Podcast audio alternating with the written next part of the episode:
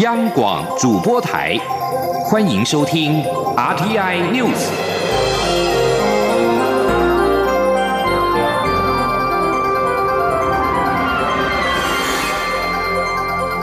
听众朋友您好，欢迎收听这节央广主播台提供给您的 RT News，我是张顺祥。首先把新闻焦点关注到是台北股市早盘冲破了一万两千点，美股持续上扬，台北股市今天开盘小跌了零点一五点之后，随即一路走高，在九点三十五分的时候突破了一万两千点的大关，来到了一万两千点五五点，而新台币对美元早盘是来到三十点一四三元，升。了一点二角。事实上，回顾台北股市，在一九八六年时仅一千点，一九八九年首度站上了一万点的关卡，一九九零年的二月十二号，指数创下了。一万两千六百八十二点的历史最高纪录，但是政府宣布实施百分之六的正交税之后，就出现了达八个月的大崩盘的走势。同年的十月十二号，出现了两千四百八十五点的低点。波段的幅度跌达到一万零一百九十七点，而现在是台湾时间中午的十二点一分，又过了二十六秒。目前台北股市上涨了一百零三点，成交金额暂时是一千零二十六亿元，指数来到一万两千零四十四点。汉翔公司今天上午跟美国洛马公司签署了策略联盟合作协议书，将共同促成台湾成为 F 十六战机的亚太维修中心。行政院长苏贞昌特地见证了签署的仪式，他希望未来双方合作能够日益的精进，共创双赢。请听央广记者欧阳梦平的采访报道。空军正将现有的一百四十四架 F 十六 A B 战机升级为 F 十六 V，如果加上向美国采购的六十六架全新的 F 十六 V，台湾将成为亚太地区的最大使用国。台湾负责执行 F 十六战机性能提升的汉翔公司，十七号上午与 F 十六原厂洛克希德马丁公司签署策略联盟合作协议书，将共同促成台湾成为 F 十六战机的亚太维修中心。院长苏贞昌特地出席见证签署仪式。他在致辞时表示，希望未来双方能够合作愉快，创造双赢。国防需要空防，空防需要战机，战机需要维修。今天，全世界最好的战机制造厂——美国的洛马公司，跟台湾航太工业最先驱汉翔公司签署。以维修中心为目标策略合作协议书，我来做见证，非常荣幸，希望合作愉快，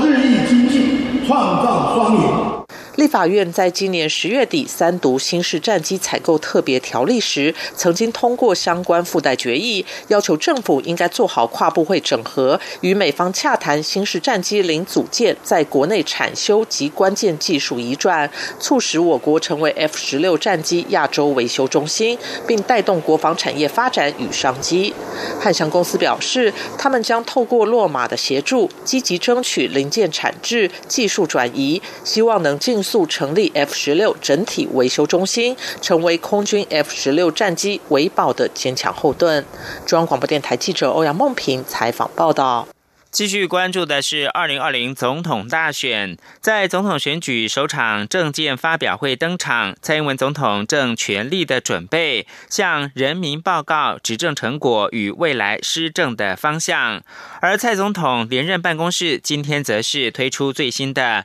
长照二点零升级的政见影片，期盼以动画的方式宣示目前进行的长照二点零政策再升级方案。强调未来四年不但会继续的拼经济，还要将经济成长的果实进行分配，力求小英在四年照护更周全。请听记者刘玉秋的报道。蔡英文总统日前抛出下一个四年将推动长照二点零升级的政见后，蔡总统竞选连任办公室十七号推出下一个四年长照二点零升级的政绩影片，在总统政见会登场前夕，以动画方式宣示目前进行的长照二点零政策再升级方案，用政绩争取支持，力求小英再四年照护更周全。五个增加，让长照二点零再升级。小英在四年。照顾更周全。民进党部分区立委候选人吴玉琴表示，下一个四年长照二点零升级的影片显示，蔡政府要为年长者打造全龄照顾的目标。影片中提到，未来长照服务的总经费、照顾家庭服务项目、日照中心以及平价住宿机构等五个增加，希望未来长照服务更全面性展开，让年轻人放心生养小孩，长辈和孩子国家一起来照顾。大家形成一个互相帮助、互相互助的一个共生的社会，这个部分未来是我们呃应该说四年呃可能更长远的目标要达成的一个目标哈。所以我现在奠基在既有的基础上面，我们继续努力加油，要让整个台湾的呃老人长照、身心障碍的长照能够得到更好的照顾。民进党发言人严若芳也细数蔡总统执政以来的长照政绩，并强调下一个四年，蔡总统不但要继续拼经济。还要将经济成长的果实进行分配，让社会安全网更加完善。二零二零总统大选首场政见发表会即将登场，蔡总统将向人民报告近四年的执政成果以及未来四年的施政方向。近来也减少公开行程，全力准备政见会，而竞选团队也陆续推出政见影片。首支影片锁定长照政策，未来还会推出幼托影片，它以动画让民众对总统的政绩与政见。一目了然。中广电台记者刘秋采访报道。在国民党方面，由全台湾各地两百多位律师组成的韩国瑜全国律师顾问团，今天正式的成军，将作为韩国瑜的法律后盾，要反抹黑、打造假。律师顾问团也发出全民捉鬼大队动员令，号召全民一起抓鬼，防止选举奥布。央广记者刘品希的采访报道。选战倒数二十五天，全台两百多位律师组成韩国瑜全国律师顾问团，并于十七号上午在党中央举行誓师大会。党主席吴敦义亲自颁发聘书给律师顾问团。由于适逢法院开庭日，因此现场只到了大约三十名律师。总团长邱景天律师也特别发表一份律师团的声明，声明细数蔡政府的诸多缺失，包括放任不查共谍案，以国家资源养网军。陈同佳案造成司法主权沦丧，私烟案至今真相不明，渗透法修法更是白色恐怖再起等。蔡政府将司法沦为政治工具，令司法正义荡然无存，让人民对司法完全绝望。为了捍卫下一代，他们发起顾问团，希望透过政党再轮替，终结司法乱象，重建法治秩序。为了防止选举奥布、端正选举以及落实干净选举，律师顾问团也发起全民捉鬼大队动员令，召集所有律师顾问团成员以及退休司法人员、各县市退休警察协会、各县市各级民意代表一同响应，要反抹黑、打造假。出席誓师大会的国民党副总统候选人张善政表示，他虽然不学法律，但与许多民众一样，对蔡总统的所作所为忧心忡忡。如今的司法体系正被破坏，只有颜色，没有是非。他保证，如果他跟韩国瑜当选，一定会还给国家公正、客观、干净的司法体系。他说。我们的司法体系曾几何时变成一个只有政治颜色、没有是非的体系？我们的司法体系曾几何时变成监察院也在质疑的对象？我们的民众觉得说，过去我们花了很多力气，希望让我们的司法体系值得被我们民众信任，但是这三年半来，这个逐渐呃建立的信任又开始被毁坏。所以我在这边代表韩国瑜跟我自己。跟大家保证，我们有信心明年会当选。当选以后，我们绝对还给我们中华民国一个公正、客观、干净的司法体系。谈及反渗透法，吴敦义批评蔡总统学法律出身，却做出反法律的行为。他表示，现在政府可以随便认为某人被渗透了，不必有证据就神吃以法。但中华民国是民主法治的国家，不能这样做。央广记者刘品熙在台北的采访报道：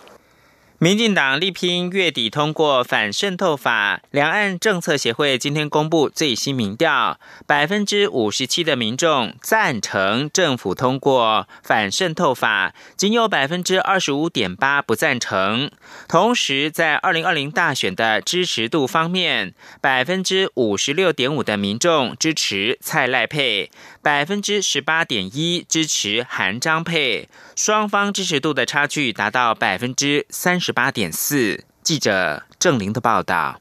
两岸政策协会十七号举行近期两岸议题与二零二零总统大选投票意向民调发布会。在两岸议题方面，面对北京处理香港问题的方式，民调结果显示，有百分之五十五点二民众担心今日香港、明日台湾，同时也有百分之三十七点三不担心。对于民进党力推反渗透法立法，有百分之五十七民众赞成通过反渗透法，仅有百分之二十五点八的民众不赞成。两岸政策协会秘书长。王志胜说：“呃，随着选举的加温，那一系列更多的这种中国渗透或者是呃这种冲击的，像在中国渗透的消息哦，不断的被披露出来之后，引起更大的警觉哦，所以可以看得到这一次在反渗透法的呃这种支持当中哦，呃就远远的大幅。”并超越这个不支持者过半哦，这不支持是百分之九十七，而不支持是百分之二十五哦，等于是两倍以上的一个状况。在二零二零总统大选支持度方面，蔡赖佩支持度为百分之五十六点五，领先韩张配百分之十八点一及宋瑜配百分之九点九。若以总统看好度来看，蔡赖佩看好度高达百分之七十点四，韩张配百分之十六点六，宋瑜配为百分之一点九。本次民调也调查民众对。区域立委与部分区立委的支持度，民调结果显示，无论是区域立委或部分区立委，都是支持民进党比例最高，国民党居次，台湾民众党第三，时代力量第四，而国民两党支持度差距都达百分之二十。不过，对于整体立委选举评估，有百分之三十八点一民众认为下届国会两党都不过半，但也有百分之三十四点二民众认为民进党会过半，认为国民党会过半的受访者仅有百分之十一点一，央广记者郑玲采访报道。国际新闻：根据路透社取得的决议草案内容，中国和俄罗斯在十六号建议联合国安理会放宽对北韩雕像、海产跟纺织品的出口禁令。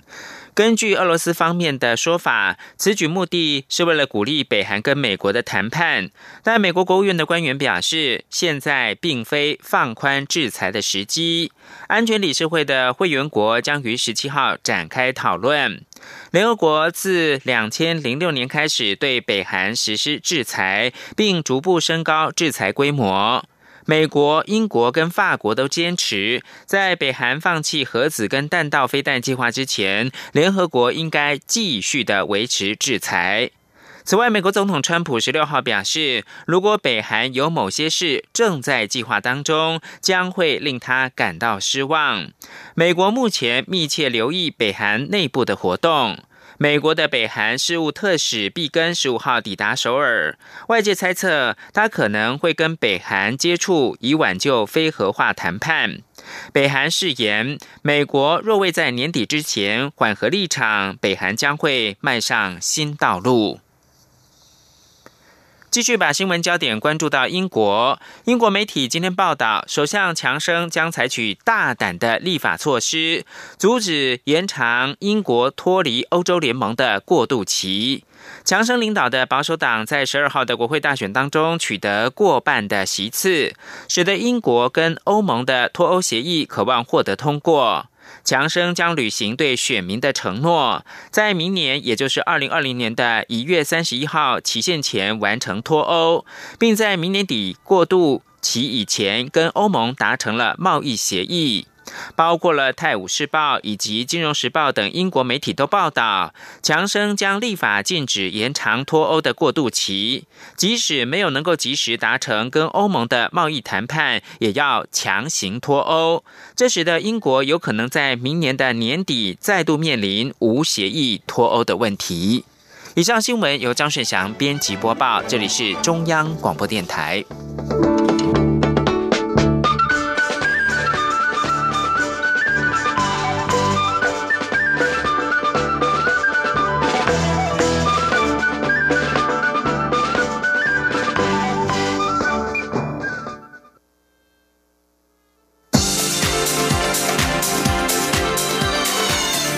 是中央广播电台台湾之音，欢迎继续收听新闻。各位好，我是主播王玉伟，欢迎收听这节央广主播台继续提供您午间的新闻。国民党台北市长候选人丁守中在去年提出选举无效诉讼，台湾高等法院在今天判决丁守中败诉定验。丁守中表示，选举诉讼结束了，但是台湾的民主还在挣扎，司法陷落。他呼吁民众应该更强而有力的监督政府，甚至下架违反滥权的政府。前天记者陈国维的采访报道。丁守中提出台北市长选举无效案败诉确定。丁守中表示，选举诉讼已经结束了，但是台湾的民主还在挣扎。司法原来应该是民主、法治、正义、公理的最后一道防线，可是最后一道防线也陷落了。对于这个判决的结果，丁守中个人是小小的失落，但是对于台湾的未来却是大大的。忧心。丁守中指出，去年投票日下午四点之后，台北市有一千三百零三个投开票所还在大排长龙，占台北市一千五百六十三个投开票所的百分之八十三点三。大家一边看着开票，结果一边在投票，这样严重违宪、违法、违反公平原则，成为国际媒体笑柄笑谈的荒谬选举，竟然还被高等法院予以最终的认可和支持。这代表台湾所有订立有关选举罢免的法都白立了。因为都不会判无效，台湾不是没有法，而是没有司法。从他的案子里面可以看得更清楚。他提到，台湾这样封闭保守的司法系统，可能需要更深层次的改革。司法系统的自我设限，还有对于当权者的维护，会让我们公益国家和法治国的理想抱负，如梦幻泡影一样，没有办法实现。丁守中指出，高等法院的判决等于告诉人们，当权者可以完全享受执政的优势，可以肆无忌惮的操控选务。而且选举的结果都可以被认可，这就是台湾当前民主宪政最大的危机。丁守中呼吁全国民众以他的案子为戒，应睁亮眼睛，而且更强而有力监督、制衡，甚至下架违反滥权的政府，这样才能保障台湾的民主、法治和人权。中央广播电台记者陈国伟台北采访报道。而台北市长柯文哲被问到判决宣布是否松了一口气，他只表示反正也是在工作。由于法律诉讼对象是台北市选委会以及中选会，自己不是被告，所以应该由台北市选委会对外说明。台北市政府副发言人戴宇文表示，市长柯文哲尊重判决结果，而台北市选委会则预计下午两点召开记者会说明。继续关注远东航空的经营问题。远航无预警停飞，董事长张刚维却又说是乌龙一场，希望申请复飞。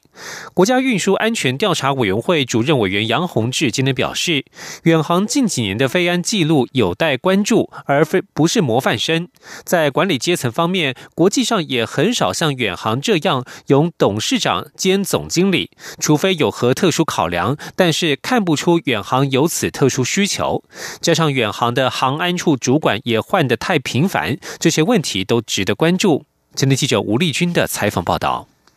远航十二号宣布无预警停飞，遭民航局发出撤照处分通知书后，董事长张刚维又在隔天现身，表示是一场乌龙，并向民航局提出陈述意见，希望民航局撤销处分后重新申请复飞。交通部长林佳龙则是多次强调，远航必须清楚解释这起乌龙事件，同时展现解决问题的诚意。对此，运安会。主委杨宏志十七号受访时则表示，国际上有在注意飞安的人都知道，当远航有零零种种的新闻出来时，即使它并未发生太严重的事故，但仍需进一步关注这家公司本身的整体营运状况以及财务健不健全。杨宏志指出，最重要的就是老板以及老板对飞安重视的程度，但以远航近几年的。飞安记录来看，他并非模范生。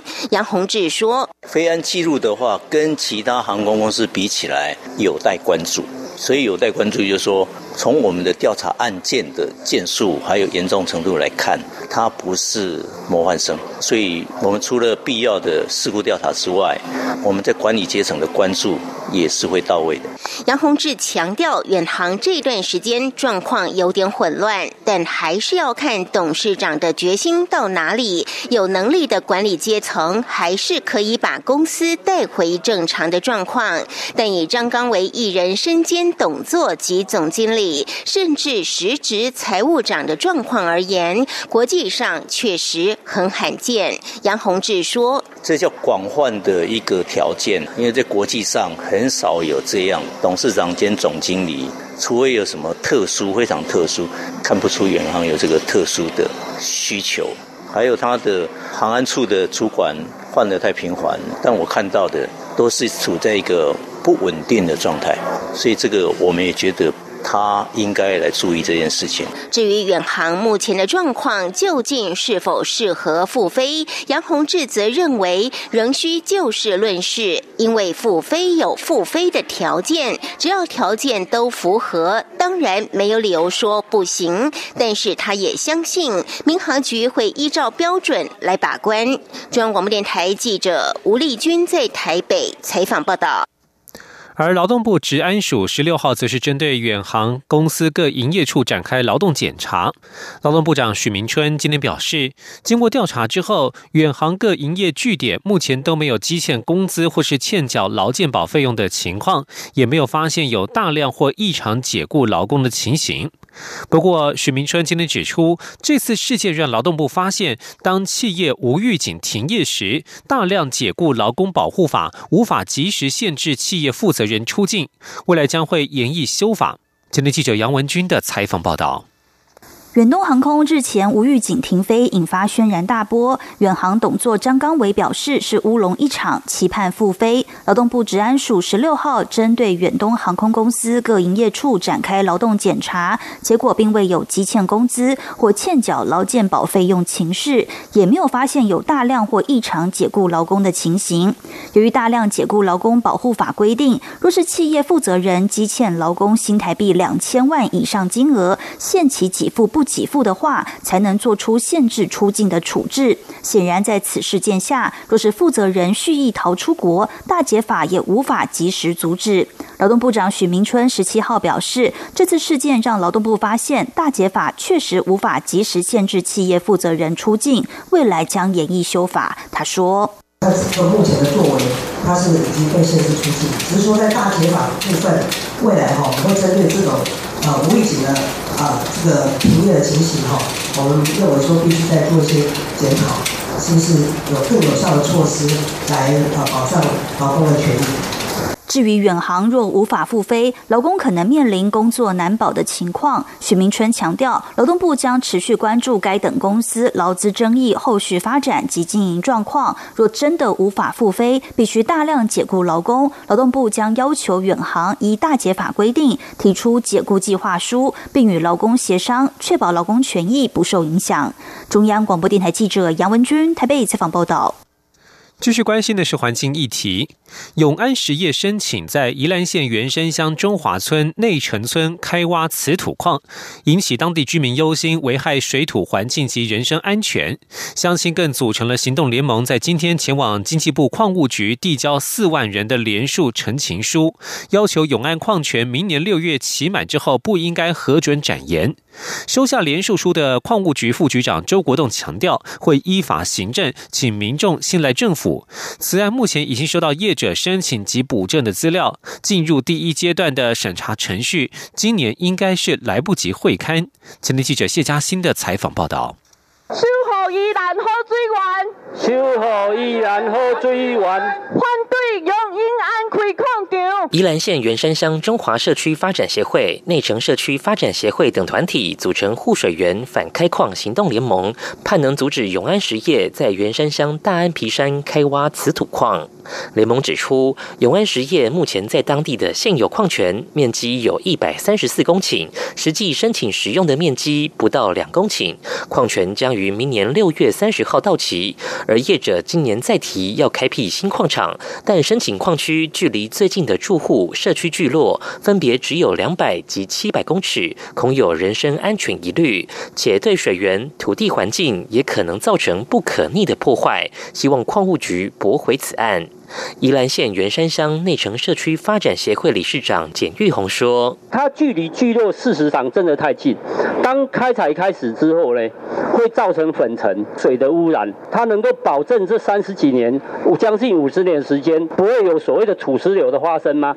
不可能。那更重要的是，宜兰县自来水一半以上的供应都是靠这个地区。如果这样的一个山林开始被破坏了，我们一直引以为傲的宜兰。”县最好的水资源就会被破坏殆尽。矿务局方面，由副局长周国栋代表收下联盟递交的四万人联署陈情书，他并强调会转交局长徐景文。而此案目前已经收到业者申请及补正资料，将会依法审理，请民众要对政府有信心。周国栋也说明，此案分为矿权展现、矿业用地核准两阶段，涉及水土、林地、环境、景观部分，会做跨部。会审查，如有相关机关有疑虑，就不会核准。然而，因第一阶段矿权展现的审查，目前就有多达六十九个项目有待厘清，估计今年是来不及做会刊。中央广播电台记者谢嘉欣采访报道。继续关心国际消息，美国波音公司十六号宣布，将从下个月起暂停生产七三七 MAX 型客机。在发生两次空难之后，美国联邦航空总署上周表示，在二零二零年之前不会批准波音七三七 MAX 客机复飞。波音宣布暂时停产的决定，也证实了投资者的疑虑。波音要从危机当中脱困，恐怕需要更久的时间，也产生了更多不确定性。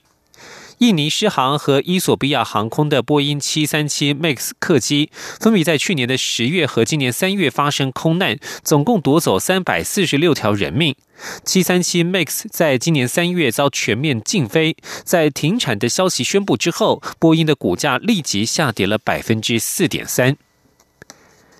美国财经媒体彭博在二零一六年根据假新闻稿报道法国银建巨擘万喜集团的人事和财报异动消息，造成万喜市值大失血。法国有关当局十六号对彭博开罚五百万欧元，约合新台币一点六七亿元。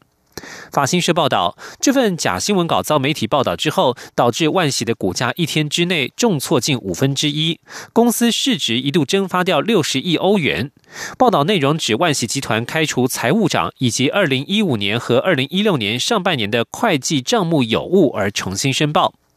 法国金融市场管理局表示，彭博在发布报道之前没有求证资讯的真假，没有恪遵新闻伦理。彭博则表示，对于法国金融市场管理局的惩罚感到失望，并且打算提起上诉。美国前总统奥巴马表示，如果世界各国都是由女性治理，那么人民的生活水准和施政结果将会有全面的改善。同时，他认为占据权位的年长男性是多数问题的根源。英国 BBC 报道，奥巴马十六号协同夫人蜜雪儿一同出席新加坡成长学院的活动。谈到领导作为，奥巴马说，他在总统任内就曾经深深的思考过，这个世界如果由女性治理会有何结果。他认为，女性虽非完美，但无疑优于男性。奥巴马也指出，世界上的多数问题都出自于恋战权位的年长者，其中又以男性为主。看看这个世界，想想问题，麻烦经常在于老男人不愿意让贤。而在政坛或其他职场，女性争取平等都还有许多的挑战。根据世界经济论坛今天公布的一项年度报告，去年以来职场的性别差距进一步扩大。这项年度报告追踪全球一百五十三个国家在四个领域的职场性别不平等问题，包括了教育、医疗、经济机会以及政治赋权。报告指出，在这四个领域要达成性别平等，需要九十九点五年的时间，比去年估计的一百零八年缩短。报道报告也指出，虽然有些部门已经出现改善，但其他部门却严重落后。如果考量机会和薪资等因素，要达成全面的职场性别平等，至少要花两百五十七年。而整体而言，职场性别最平等的仍是北欧国家，冰岛几乎完全平等，其次是挪威、芬兰和瑞典。至于叙利亚、巴基斯坦、也门，则是敬陪末座。以上新闻由王玉伟编辑播报，谢谢收听。